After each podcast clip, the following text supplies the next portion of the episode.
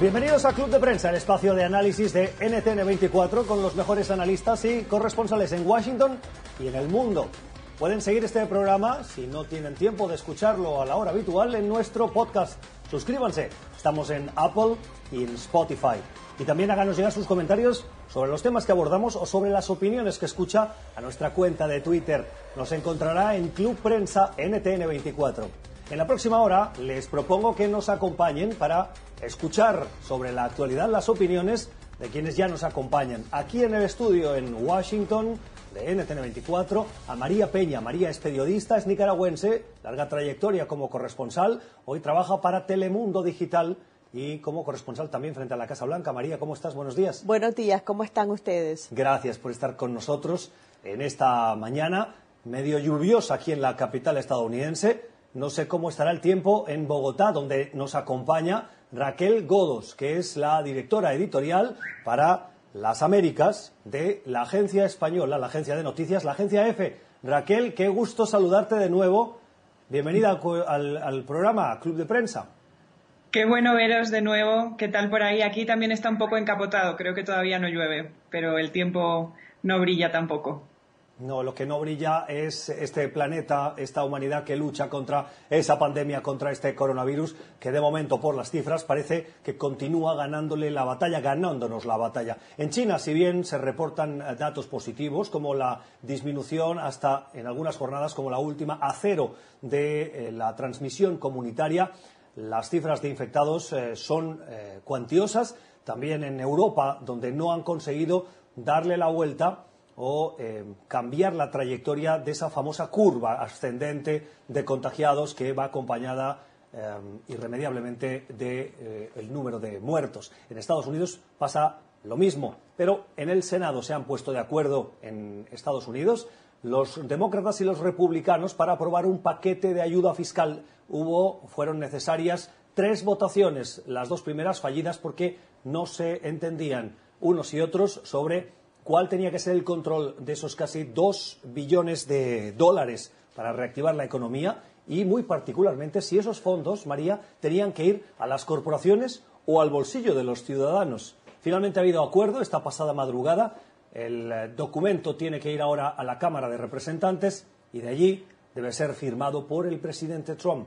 Las bolsas han reaccionado al alza pero eso no quiere decir que los ciudadanos estén menos preocupados porque las cifras continúan aumentando, Por las de infectados no. y las de muertos. Por supuesto que no, pero un punto de aclaración, el Senado todavía no lo ha aprobado, se llegó al acuerdo en la madrugada, al mediodía van a empezar a, a someterlo al voto y luego eh, no está claro cómo lo va a votar la Cámara de Representantes porque no todos los miembros, está, los miembros están en Washington. La posibilidad es que recurran a una maniobra parlamentaria que les permita aprobarlo con velocidad a través de lo que le llaman un consenso unánime. Así que falta el voto todavía y también yo he estado hablando con fuentes del Congreso y me dicen que obviamente ante la, la magnitud de esta, de esta crisis, eh, lo más probable es que haya un cuarto paquete de alivio económico y quizás más, porque lo que está claro es que si vemos lo que tiene este, este último proyecto de ley, que, que va a tener cheques directos a las familias y a los individuos afectados por la pandemia, pues obviamente no va a ser suficiente. Si estás hablando de que un individuo va a recibir hasta, dos, hasta 1.200 dólares y una familia promedio de cuatro hasta 3.400, pues con todo el costo de vida y, la, y el añadido de que mucha gente, miles, están perdiendo sus trabajos, obviamente este paquete va a ser insuficiente para las familias trabajadoras en Estados Unidos. Obviamente eh, tenemos mucho camino por recorrer. Obviamente primero la, la, la prioridad máxima es frenar esta propagación del, corano, eh, del coronavirus y resguardar la seguridad y la salud pública. Raquel. Bueno, cabe destacar ¿no? el, el, la medida sin precedentes para un gobierno como el de Donald Trump, eh, inyectando dinero directamente en los bolsillos de los estadounidenses. Pero estoy totalmente de acuerdo con María. Creo que, las medidas eh, van a ser insuficientes, va a ser necesaria muchísima más eh, ayuda por parte del gobierno estadounidense y es un gobierno que no está eh, acostumbrado a insuflar directamente dinero en los bolsillos de sus ciudadanos. Además, el, el, costo de esta crisis para las empresas y para las industrias aún es prácticamente imposible de, calcular. No sabemos cuánto va a durar la crisis en Estados Unidos. Yo personalmente creo que va a durar más que en otros países debido al frágil sistema sanitario que tienen y las consecuencias pueden ser mucho más devastadoras de las que el Congreso ahora calcula y de las que está, de, las que está dispuesto a, solventar, eh, por lo menos por parte del Partido Republicano que lidera el Senado y que además eh, no es muy dado a este tipo de, inyecciones monetarias, ¿no? Sin duda, lo que sorprende, viendo el escenario o los datos eh, médicos de contagiados y de muertes, particularmente en tres estados de la Unión Americana, un cuarto se le podría unir, pero la preocupación hoy está por ese número de casos en Nueva York, en el estado de Washington y en California, además de en el estado de Florida. Y es que el presidente, ayer en una entrevista en un canal de noticias conservador en Estados Unidos y luego en el eh, atril de la Casa Blanca, aseguró que su intención es devolverle la apertura a la economía, a los trabajos, a los estadounidenses alrededor de eh, la Pascua, la Pascua de Resurrección, es decir, al final de la Semana Santa. La pregunta de por qué, el presidente dijo, Raquel, porque es una fecha muy especial para mí. Inmediatamente los expertos en salud le pusieron agua al vino, como dice el refranero castellano, para decir que esa era una aspiración que Raquel debía ser flexible. Evidentemente, creo que él ahí apelaba pues a sus votantes más religiosos, eh, que son muy potentes también en el sector republicano en Estados Unidos, pero creo que es más un deseo que una posible realidad.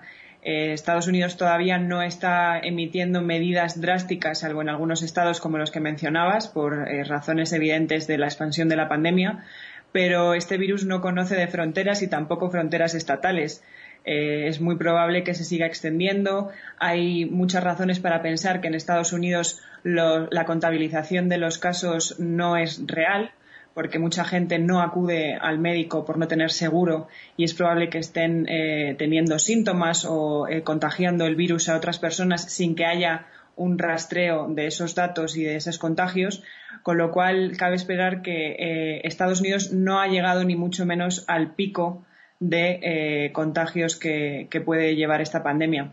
Por lo tanto, me parece bastante em, ilusorio pensar que Trump pueda abrir la economía de manera normal el día 12 de abril y si lo hace seguramente sea un acto muy responsable porque, como digo, es muy complicado monitorear eh, los casos de coronavirus en Estados Unidos debido a su sistema sanitario y es mucho más peligroso también eh, acorde a ello. A mí personalmente también me parece eh, que los datos de muerte seguramente estén muy rebajados por la misma razón que comento. No creo que, se estén reportando todos los casos eh, que existen por, el sistema privado que, tiene Estados Unidos. Para añadir a lo que decías de la apelación que hace el presidente Trump a sus votantes más religiosos, más conservadores, el presidente también ah, utilizó un argumento y es que María quería ver las iglesias llenas en Pascua de Resurrección. Increíble que el argumento de un mandatario sea apelar a la afluencia de feligreses a los centros de, eh, culto. Bueno, es que aquí yo quiero hacer tres puntos muy importantes eh, eh, encima de las contradicciones eh, de los mensajes que ha estado enviando el presidente Trump en las últimas semanas.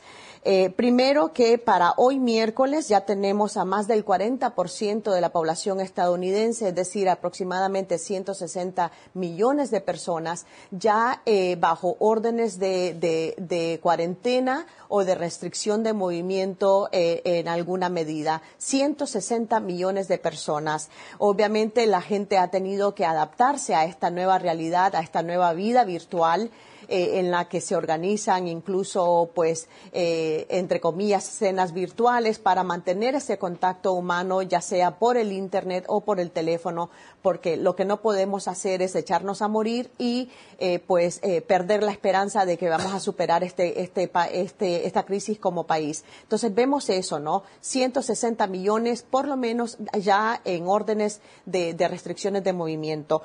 segundo, tenemos la contradicción de que eh, el presidente ha dicho que quiere reactivar, que, la economía comience a reactivarse eh, para, para el 12 de abril, que es cuando el mundo cristiano eh, celebra la Pascua, la Pascua de Resurrección. Pero en eso eh, tenemos a dos de sus expertos en el grupo de trabajo que está manejando esta pandemia, la, coordinación de, la respuesta a la pandemia. Tenemos a la, doctora Deborah Burks, una eh, eh, científica de renombre internacional, y tenemos al doctor Anthony Fauci, que está, dirige el Instituto de Enfermedades Respiratorias y los dos coincidieron ayer en decir que es eh, muy poco probable, casi nulas las posibilidades de que se logre reactivar eh, eh, la economía para esa fecha.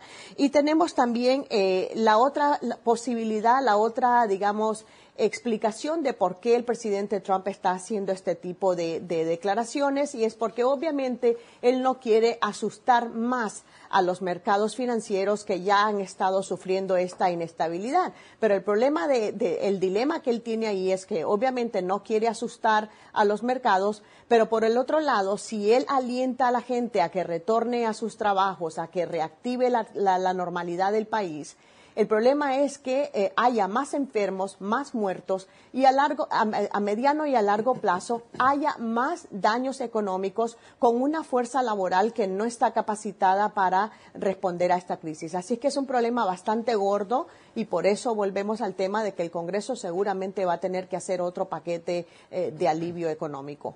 9 y 44 minutos de la mañana en Bogotá, en Lima y en Quito. En América Latina el COVID-19 también tiene medidas adoptadas por los gobiernos, en algunos casos más estrictas que Estados Unidos, que se asemejan más a las adoptadas por gobiernos como los de Italia o los de España.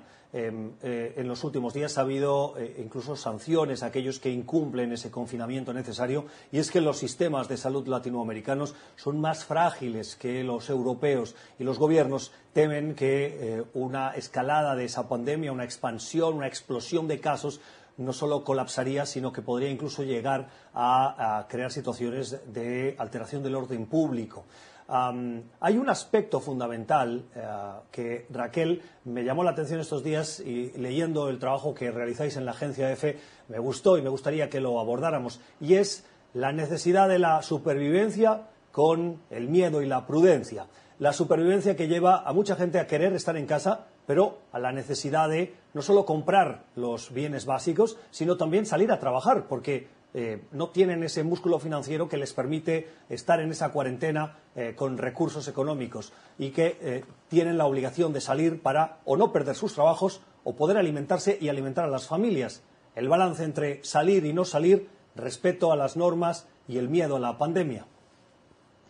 Sí, efectivamente, eh, América Latina es una de las regiones del mundo con más empleo informal y eso hace que eh, ser, eh, digamos, juicioso con, la pandemia sea más complicado porque para poder llevarte algo a la boca tienes que salir a trabajar, no hay una empresa o un empleador estable y, serio, digamos, en términos fiscales que te respalde y eso hace que, bueno, que por mucho que los eh, gobiernos de América Latina intenten imponer cuarentenas, eh, como en el caso de Bogotá, eh, pues los medios de transporte masivos se vean llenos de gente por las mañanas porque esa gente necesita ir a trabajar. Hoy publicábamos una historia sobre tres de las ciudades más grandes de América Latina, Ciudad de México con 25 millones, Sao Paulo con 22 y Bogotá con casi 10 en las que evidentemente eh, los ciudadanos pues se debaten entre el miedo al, coronavirus eh, que aumenta sobre todo en esos eh, trasiegos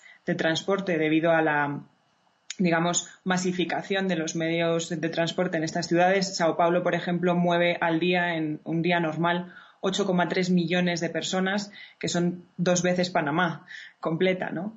Eh, aunque ha bajado debido a las restricciones, a la cuarentena que ha impuesto el Estado de Sao Paulo, evidentemente eh, la masificación sigue estando ahí. Mucha gente nos comentaba pues que prefieren salir y, ganarse su sustento y arriesgarse a adquirir la pandemia que eh, dejar de, alimentar a sus familias. A muchos de ellos también comentaban con empleos informales que el miembro de su familia que tenía un empleo formal o estaba, eh, digamos, eh, empleado por una empresa más grande, pues ya les habían pedido que se quedaran en sus casas y no estaban teniendo ingresos. Es interesante ver, o digamos, creo que es una de las mm, cuestiones más importantes por parte de los gobiernos latinoamericanos, cómo esos paquetes de ayudas que ahora mencionábamos sobre Estados Unidos, en los casos de América Latina van a estar destinados o deberían estar destinados a intentar financiar eh, la canasta básica de esas familias mientras dure la cuarentena y mientras duren esos periodos de contención, porque si no va a ser muy difícil evitar que esa gente salga a las calles porque necesita eh, llevarse eh, comida a la boca. Raquel, en este trabajo periodístico que hacéis, ahora me ponías dos ejemplos, es lo que te iba a pedir, que eh, los periodistas nos gustan mucho las cifras, las grandes cifras que hablan de eh, números de países, pero detrás de las cifras siempre hay el rostro humano, ¿no? El ejemplo de la señora, el señor, eh, el hijo, el abuelo que se enfrenta a unas circunstancias concretas y que nos ayudan a comprender esos grandes eh, datos. En el trabajo que publicáis hacéis referencia a casos concretos, a ejemplos concretos. ¿Nos puedes poner un par de esos ejemplos que nos ayuden a ponerle rostro a estos datos que estamos conversando? Bueno, sí, lo que te comentaba, en, Sao Paulo estábamos, eh, una de las protagonistas de la historia, pues es una mujer que se levanta a las, eh, a las 5 y 10 de la mañana, está, no es que se levante, está ya eh, en una terminal de autobuses para llegar a su trabajo al centro de Sao Paulo como limpiadora de unas oficinas, auxiliar de limpieza y ella decía que pues que a su hijo ya le habían eh, pedido que se quedara en casa y no le iban a pasar el salario durante unas semanas y que ella no podía renunciar a ese empleo informal. Luego es curioso también el trabajo en México porque eh, en México las medidas, como sabéis, son mucho menos restrictivas. Eh, López Obrador no ha querido imponer cuarentenas más drásticas, ha impuesto su sana distancia y nos comentaban los usuarios del transporte público en México que no había medidas de higiene excepcionales, así como en Bogotá la alcaldesa Claudia López sí está, eh, digamos, limpiando e intentando eh, tomar más medidas de higiene. Eh, nos comentaban que en México apenas se habían encontrado oferta de gel antibacterial en una de las terminales, pero aún así los vagones siguen estando atestados. Es muy complicado eh, que estas ciudades mantengan eh, esa distancia social que nos recomienda la, la, Organización Mundial de la Salud si los gobiernos no ayudan a esas familias a poder quedarse en casa para mantenerlas. Y yo lo que quiero añadir es que en el caso de Estados Unidos, obviamente, también tenemos dentro de la comunidad hispana una situación de, gravedad también. Tenemos que, según la Oficina de Estadísticas Laborales, el 27% de los trabajadores en, en el sector de servicios no tiene días de enfermedad con goce de sueldo. Este proyecto de ley que está por aprobar el Congreso, pues incluye eh, una expansión de los subsidios de desempleo y días de enfermedad con pago.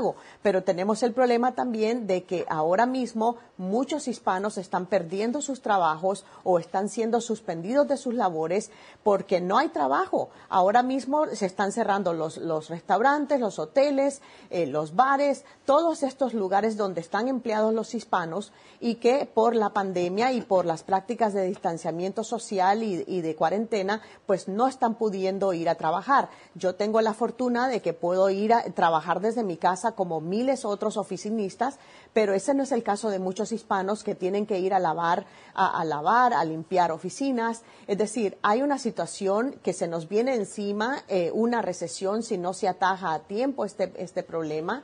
Eh, y entre los principales perjudicados eh, en, esta, en Estados Unidos al menos va a ser la comunidad inmigrante y los hispanos. Es una situación bastante grave. Esto es Club de Prensa, hoy con María Peña en los estudios de NTN24 en Washington y con Raquel Godos desde la capital de Colombia, en Bogotá, haciendo un repaso de la actualidad de los temas que vienen marcados por la COVID-19.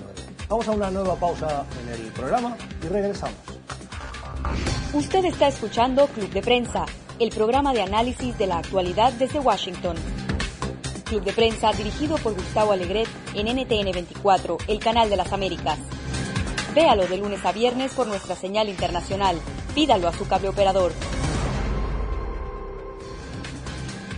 Son las 10 y 57 minutos de la noche en China, en Beijing, cuando ayer se cumplieron dos meses de la cuarentena en Wuhan eh, derivada de la expansión del coronavirus, de la COVID-19.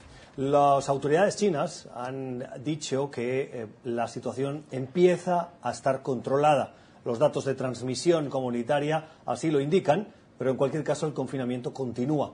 Los ciudadanos lentamente, algunos van saliendo a las calles y las autoridades esperan levantar esas restricciones el 8 de abril, es decir, en dos semanas. Habrán pasado dos meses y medio. En Estados Unidos eh, no ha habido confinamiento nacional y el presidente Trump, en Pascua de Resurrección, quiere ya abrir el país a los negocios. En cualquier caso, para no estar constantemente hablando de Estados Unidos, María, es una buena noticia que las autoridades chinas vean en ese calendario y tras la aplicación de esas estrictas medidas el 8 de abril como la fecha de un inicio lento a la vuelta a la normalidad. Y creo que la, palabra clave ahí va a ser precisamente inicio. Esta cuarentena empezó el 23 de enero obviamente ha sido, fue el, epicentro de esta, de esta pandemia. Eh, las autoridades tuvieron que tomar todas estas medidas radicales para tratar de eh, poner el frenazo a, la propagación del coronavirus. Eh, y yo creo que sí estamos empezando a ver a cuentagotas signos esperanzadores de que posiblemente ya lleguen a un punto de normalidad.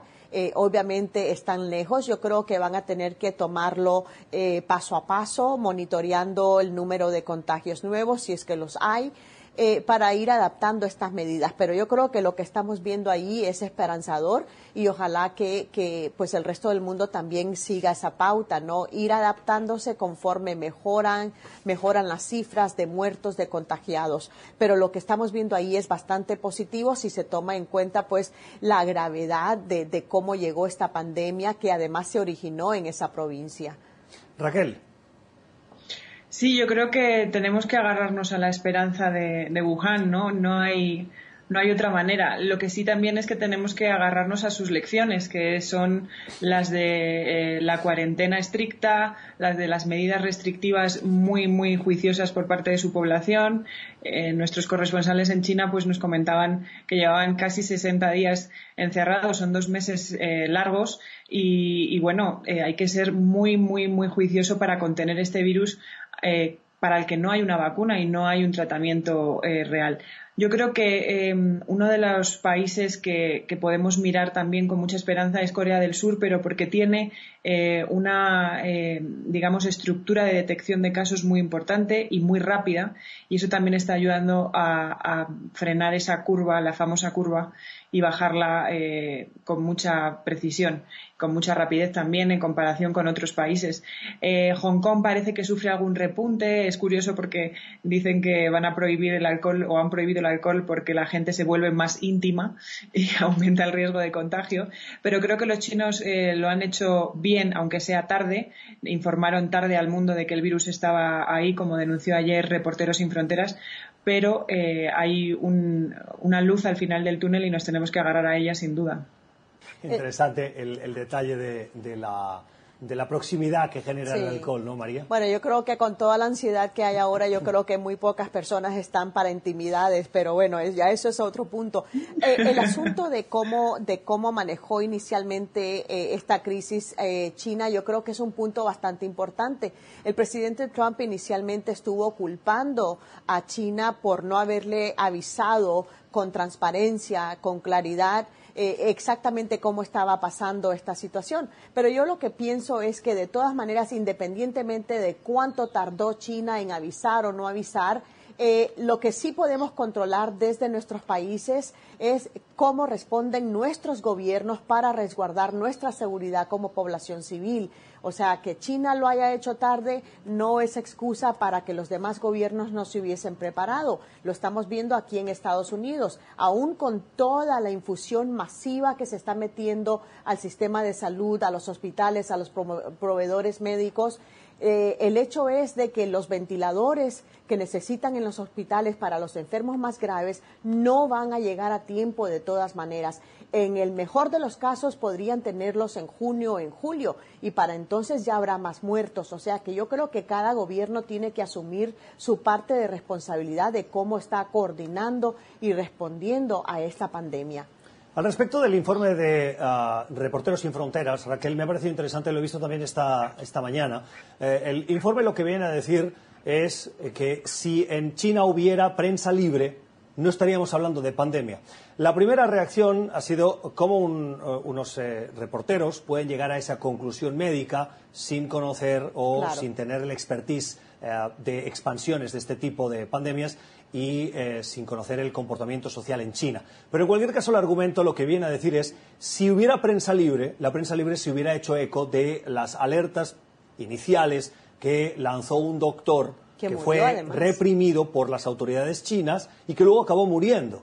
Pero si eso se hubiese producido, la población hubiera tomado las medidas. No sé si eh, el salto que hace Reporteros sin Fronteras te parece un poco ah, exagerado, porque los eh, ciudadanos, de la misma manera que lo estamos viendo en Estados Unidos o en Europa, hubieran salido a trabajar. ¿O no lo compartes, Raquel? Eh, bueno, creo que, es matizable. Me parece que la afirmación de Reporteros sin Fronteras es demasiado radical. Ellos no pueden saber eh, qué efecto hubiera tenido eh, reportear sobre esa historia antes, porque tampoco hubieran sabido con qué rapidez ya se hubiera expandido el virus a ciertas personas y se estaría contagiando mientras ellos estaban escribiendo el artículo. Pero sí es cierto que la trazabilidad del virus podría haberse controlado antes y es verdad que a lo mejor también se hubiera eh, ejercido una presión internacional previa a China para evitar que sus nacionales viajaran al exterior y también para controlar a los extranjeros que estaban eh, en Wuhan. Podría haberse quizá eh, ralentizado el brote. No creo que la pandemia se hubiera podido evitar, pero sí es cierto que la información en este tipo de situaciones juega un papel, fundamental. es decir, tenemos que saber qué nos estamos jugando. Aunque es verdad que también por una cuestión cultural hay países a los que les cuesta mucho más adquirir eh, ciertas rutinas o eh, ser conscientes de, la, limitación que deben de poner a sus vidas para controlar la pandemia. Hay sociedades que, eh, como la española, que nos encanta estar en la calle y otras que a lo mejor son más íntimas y tienen más capacidad de quedarse en sus casas. Es un esfuerzo cultural también, eso es sin duda pero eh, creo que la libertad de expresión en China sí hubiera jugado un papel importante a la hora de por lo menos darnos más tiempo para intentar eh, jugar con las capacidades y las herramientas que tienen los gobiernos eh, de cara a, la crisis. Yo estoy de acuerdo en el sentido de que de todas maneras, ¿de qué me sirve a mí como ciudadano leer un artículo de que se viene una pandemia cuando las autoridades que tienen poder de decisión para implementar medidas eh, para imponer, por ejemplo, veda de viajes, no están reaccionando eh, con la celeridad que merece esta pandemia. El, punto en concreto, acá en Estados Unidos, obviamente el presidente Trump eh, impuso estas restricciones de viaje desde China primero y después posteriormente desde Europa. ha cerrado la frontera sur con México. Eh, pero son medidas que, como decía Raquel, lo que pueden hacer es ralentizar la propagación, pero no frenarla, porque cuando, por ejemplo, aquí en Estados Unidos, cuando ya se tomaron todas estas medidas, ya había contagio comunitario y sabemos por lo que dicen los expertos que eh, típicamente con solo una persona que esté infectada en un pequeño grupo, seis pueden contagiarse. E imagínate tú cuando lo vas multiplicando exponencialmente. Obviamente sí que es bueno y es aplaudimos por supuesto la libertad de prensa eh, y, el derecho de la población a estar informada, pero vuelvo y repito, la responsabilidad principal es de los gobiernos para atajar esto a través de medidas radicales de apoyo a los sistemas de salud pública, de campañas de información a, la a los ciudadanos. En el caso de México, Susana Distancia, bueno, yo he visto un montón de burlas en, las redes sociales porque eso obviamente no va a ser suficiente. Está bien informar sobre cómo lavarse las manos, cómo guardar distancia, pero va a requerir mucho más y en algunos eh, países de, Latinoamérica estamos viendo que la respuesta ha sido peligrosamente insuficiente. En Europa, y os propongo que hablemos de una columna que ha publicado el responsable de la política exterior comunitaria, el español y ex canciller español Josep Borrell. Lo hace con la columna que titula La pandemia del coronavirus y el nuevo mundo que está creando y aborda no los datos de infectados, muertes o recuperados, sino la creciente o los movimientos geopolíticos que se están produciendo detrás de esta pandemia. Y lo hace poniendo un ejemplo, la supuesta ayuda, entre comillas, que llega de China para el continente europeo. Dice el canciller que esa supuesta generosidad ante China hay que tomarla como una advertencia. María, ¿estás de acuerdo? Claro, claro, porque, eh, o sea, estamos viendo eh, toda esta situación otra vez criticando lo que dejó de hacer a su debido tiempo China para poder en alerta mundial a, la gente para prepararse a esta pandemia. Yo creo que eh, tiene razón, razón en hacer esas críticas. Raquel, ¿qué opinas? La verdad es que estoy de acuerdo con Burrell en, el, digamos, en el eh, argumento principal, que es que hay que tener mucho cuidado en estos momentos de crisis sobre quiénes son tus amigos.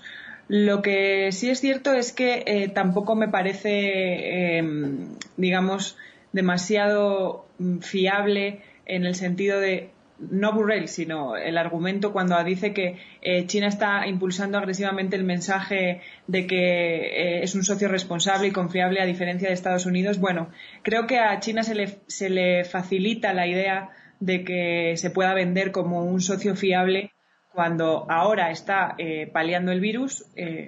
estamos viendo cómo sus números bajan y, y, ya apenas hay contagios o hay días que no hay contagios en China eh, mientras que en Estados Unidos no se están tomando medidas firmes para ello. la figura de Donald Trump tampoco ayuda al mensaje eh, que quiere, digamos, advertir Burrell, porque Estados Unidos con Trump a la cabeza está haciendo, eh, dando un relato y un discurso que es mucho más complicado de asumir desde un punto de vista responsable. Con lo cual, China en ese sentido tiene en Trump un aliado en la geopolítica internacional. Lo que también es cierto es que China es un gran proveedor industrial. Entonces, eh, en países europeos como Italia o España que están eh, ahogados por la crisis, eh, ¿cómo vas a negar que te traigan mascarillas o cómo vas a negar que te traigan respiradores si los chinos los producen a una velocidad altísima? bueno, digamos que China es un socio que hay que tomarse con precaución pero en una situación en la que están eh, tan gravemente afectados países como Italia y España, que son economías fundamentales para la Unión Europea, tampoco se puede desdeñar esa ayuda, desde luego. Sin duda, déjame eh, simplemente decir que a esto se puede sumar, creéis que se puede sumar, Raquel, de manera breve, eh, esa supuesta presencia o generosidad del gobierno de La Habana, de Cuba, enviando médicos cubanos a Italia, por ejemplo, para ayudar. Bueno, los médicos cubanos eh, son internacionalmente reconocidos y más allá de las cuestiones ideológicas eh, del régimen, los médicos cubanos han eh, ayudado y aportado en crisis víricas como el ébola, en otras crisis epidemiológicas. Son grandes expertos. Lo que sí sucede es que para la isla, en estos momentos en los que Venezuela está en una crisis terrible, eh, este apoyo de los médicos cubanos a otras naciones sí va a suponer un soplo, un respiro para el régimen que está muy ahogado también por el, retorno al, embargo de Trump que, acabó con esa apertura inicial de Obama y les va a ayudar a, recibir ciertos insumos eh, para el régimen cubano, eso desde luego. Pero no hay que desdeñar eh, la profesionalidad de los médicos cubanos que han atendido a muchísimas personas en muchas crisis en distintos puntos del planeta. Yo quiero añadir ahí, y, eh, de acuerdo contigo, Raquel, yo quiero añadir dos puntos acá y creo que son dos lecciones muy importantes sobre cómo el mundo se une para responder a una amenaza global. Y eh, la primera lección es el asunto de las mascarillas, por ejemplo. La mayoría de las mascarillas que Estados Unidos importa vienen de China. ¿Qué pasó? Que se, se paralizaron las fábricas con la pandemia en China eso se sintió de inmediato en Estados Unidos. Yo he estado entrevistando a enfermeras durante toda la semana en todo el país y las historias que me cuentan son espeluznantes. Algunas no quisiera ni siquiera repetir aquí al aire para no infundir pánico, pero la verdad es que son horribles. Eh, nuestros trabajadores de salud expuestos al peligro, eh, reciclando mascarillas, eh, mascarillas racionadas. La gente está haciendo máscaras mascarillas caseras en sus casas con máquinas de coser, es decir, eh, recurriendo a, mascarillas caseras. Es, es, bastante espeluznante la situación. Entonces, la lección ahí es, obviamente, la dependencia que tenemos de otros países para nuestros productos. Habría que reexaminar esa dependencia económica. Eh, y la segunda lección es que, eh, como bien dices, es hora de apartar las diferencias ideológicas y señalamientos con el dedo, porque ahora lo que, lo que urge es que el mundo se una para responder a esta pandemia. Venga de donde venga la ayuda. Esto es Club de Prensa, hoy con María Peña desde Washington y con Raquel Godos desde Bogotá, Colombia. Vamos a una nueva pausa en este programa. Al volver, hablamos de las medidas que está tomando el régimen de Nicolás Maduro en Venezuela. Ya volvemos. Usted está escuchando Club de Prensa, el programa de análisis de la actualidad desde Washington. Club de Prensa dirigido por Gustavo Alegret en NTN 24, el canal de las Américas. Véalo de lunes a viernes por nuestra señal internacional. Pídalo a su cable operador. Seguimos en Club de Prensa para fijarnos ahora en dos naciones que preocupan a los expertos. La primera, Venezuela, con una crisis económica que ha llevado a la disminución de eh, su Producto Interno Bruto en los últimos años de hasta el 70% de caída, con una hiperinflación, con el desmantelamiento de su aparato industrial y que esta crisis, este COVID-19, eh, le está dando más duro aún. Dicen expertos y economistas que las medidas adoptadas por el Gobierno pueden hacer aún más difícil el acceso a bienes básicos, particularmente a alimentos. El otro país es Nicaragua, María, donde el régimen de Daniel Ortega parece que está haciendo caso omiso a esa crisis eh, que eh, se le puede cernir a la República Centroamericana y está tomándose las cosas con normalidad. Quiero decir, no hay ninguna norma y las únicas normas han sido lideradas por la sociedad civil que está decidiendo tomar esas medidas de precaución que ven en otros países por su propio pie. Exactamente. Mira, yo quería compartir, no sé si se puede ver acá un poco, la coalición nacional, que es una coalición de grupos cívicos nicaragüenses, le mandó una carta urgentemente a la directora de la Organización Panamericana de la Salud, eh, eh Carissa Etienne, precisamente eh, urgiéndole que presione, que ponga presión al gobierno de Managua porque ahí no hay campaña de educación pública, ahí no hay campaña de distanciamiento social, ahí no hay eh, una contabilidad de cuánta gente va contagiada, o sea, los números que han dado es eh, poquísimos, o sea, sospechosamente eh, difíciles de creer porque precisamente no hay pruebas, la gente no sabe si, si está acarreando, portando y, transmitiendo este virus. Es decir, ha sido una respuesta muy pésima. Yo tengo familiares todavía en Nicaragua, me dicen eh, a diario de que allí no han cancelado las procesiones de Semana Santa. Eh, o sea, es decir, está queriendo vivir como la avestruz, eh, eh, ignorando una crisis que obviamente Nicaragua no estaría capacitada para, para, responder a esa crisis. Así que hay muchas críticas y muchas presiones para la comunidad internacional para que los obligue a hacer algo. Raquel. Bueno, en Nicaragua sí, efectivamente, creo que se han tomado algunas medidas por parte de la, de la sociedad civil y también de algunas... Eh, Raquel vamos a intentar recuperar esa comunicación con eh, la subdirectora para las Américas de la agencia EFE, la agencia de noticias española que nos acompaña en este club de prensa de hoy desde la ciudad de Bogotá, en Colombia, conversando con ella y con María Peña, la periodista de Telemundo Digital que nos acompaña en el estudio en Washington cuando nos fijamos en esas medidas del gobierno de, eh, de Nicaragua o la ausencia de esas medidas en Nicaragua y las que ha adoptado el régimen de Nicolás Maduro en Venezuela. Dos naciones que Raquel Godos preocupan al resto de países y a la comunidad médica internacional. Sí, eh, disculpad, decía que eh, efectivamente Nicaragua no está tomando medidas desde el punto de vista gubernamental. De hecho, eh, tomó una medida totalmente polémica que fue llamar a una manifestación contra el coronavirus, que además se podría tachar un poco de ridícula, la verdad, porque cómo te puedes manifestar contra un virus, pero eh, era irresponsable también eh, llamar a esa aglomeración de gente eh, con la constatación de que el contagio era tan, tan rápido. Pero bueno, creo que, Nicaragua está tomando unas medidas irresponsables y que además, por otro lado, como mencionabas, en el gobierno de Nicolás Maduro se le está criticando por esa cuarentena eh, que ha impuesto, pero eh, es que todavía no nos han dado otra cosa para poder enfrentarnos a este virus y un país tan diezmado como Venezuela en términos empresariales, económicos, sanitarios, eh, la pandemia puede ser catastrófica, evidentemente. Eh, es normal que los empresarios o los pocos empresarios que subsisten al régimen de Maduro estén alertados y, estén quejándose al régimen, pero por otra parte creo que Maduro ahí sí ha optado por una medida, digamos, responsable hacia su pueblo. Por otra parte, en el sentido vamos, sobre lo que estamos hablando de la pandemia. Me gustaría preguntarte antes de cerrar este bloque. Sí, me gustaría preguntarte sobre este bloque, antes de cerrarlo, sobre este punto, la preocupación que genera en Colombia esa frontera común, de, creo que es de más de 2.000 kilómetros, con Venezuela, una frontera que quien la conoce se da cuenta que es absolutamente porosa, no solo por el poco control que puede haber en el paso de ciudadanos, de mercancías, en el uso de lo que se denominan trochas, esas vías informales por las que uno atraviesa de lado a lado sin eh, necesidad de sentir que ha atravesado una frontera, pero eh, por la diferencia de los sistemas de salud.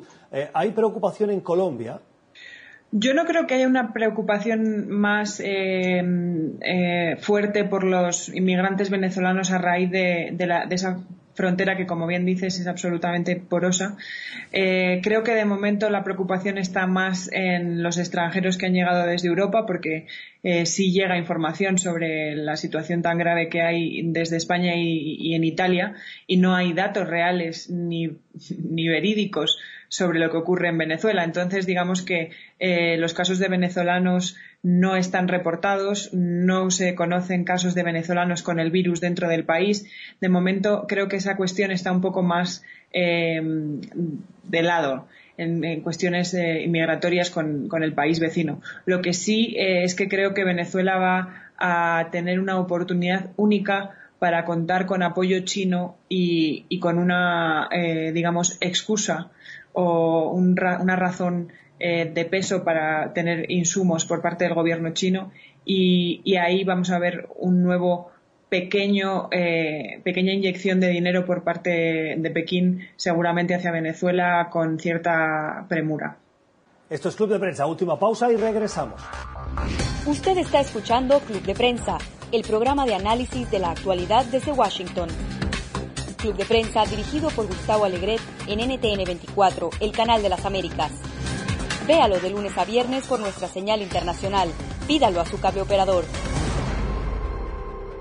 Pocos segundos para cerrar el programa de hoy que hemos compartido con Raquel Godo, subdirectora para las Américas de la agencia EFE desde Bogotá, Colombia, y con María Peña, que es periodista de Telemundo Digital. Acabo, como siempre, agradeciéndoles la generosidad de su tiempo, pidiéndoles prudencia inteligente y, como decía ayer María Peña en uno de sus trabajos periodísticos, estemos encerrados, pero no desconectados. Y cuidemos de nosotros, de nuestros familiares y particularmente de los adultos mayores. Gracias por estar ahí. Podemos mañana a la misma hora. Feliz jornada.